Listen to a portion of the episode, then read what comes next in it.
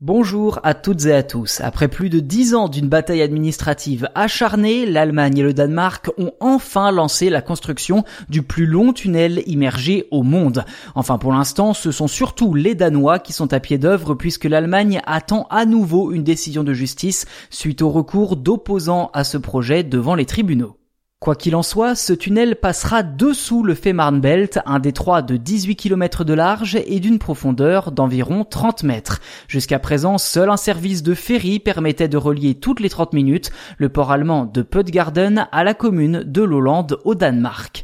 Une fois la construction achevée, les temps de trajet seront considérablement raccourcis puisqu'il ne faudra que 10 minutes en voiture et 7 minutes en train pour relier les deux pays. Cette infrastructure immergée sera en effet le plus long tunnel routier et ferroviaire combiné au monde, avec deux autoroutes à deux voies séparées par une voie de service et deux voies ferrées.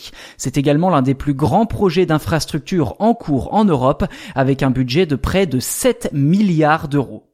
Si le projet date déjà de 2008 dans sa conception, il a cependant fallu attendre plusieurs années pour que les législations allemandes et danoises ne s'accordent, sans oublier les études obligatoires sur l'impact environnemental. À l'heure actuelle, les trajets en ferry durent environ une heure. De ce fait, pour relier Copenhague à Hambourg en train, cela prend environ 4 heures et demie. Mais lorsque le tunnel sera terminé, le temps de trajet sera littéralement divisé par deux.